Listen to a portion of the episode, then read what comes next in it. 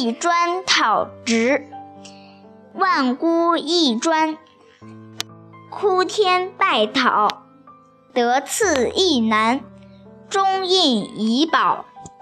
明朝有个万亿姑，名义砖，他的父亲叫万忠，两个哥哥，大的叫万文，小的叫万武，都是替国家效命，在战场上死的。家里的人除了万义专以外，只有一个后母曹氏和两个嫂嫂，一个叫陈氏，一叫吴氏。吴氏嫂嫂怀孕已经六个月了。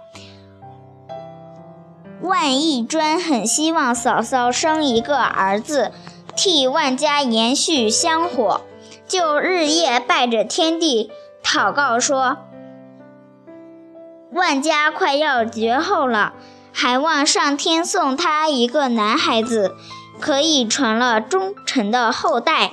倘若真的生了男孩子，那么我立了志不去嫁人。”大家一同抚养着这个小孩子。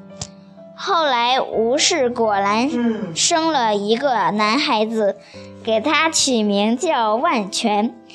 义专和寡妇们一同守节不嫁，有许多有名的人家来向义专来求婚，都被他谢绝了。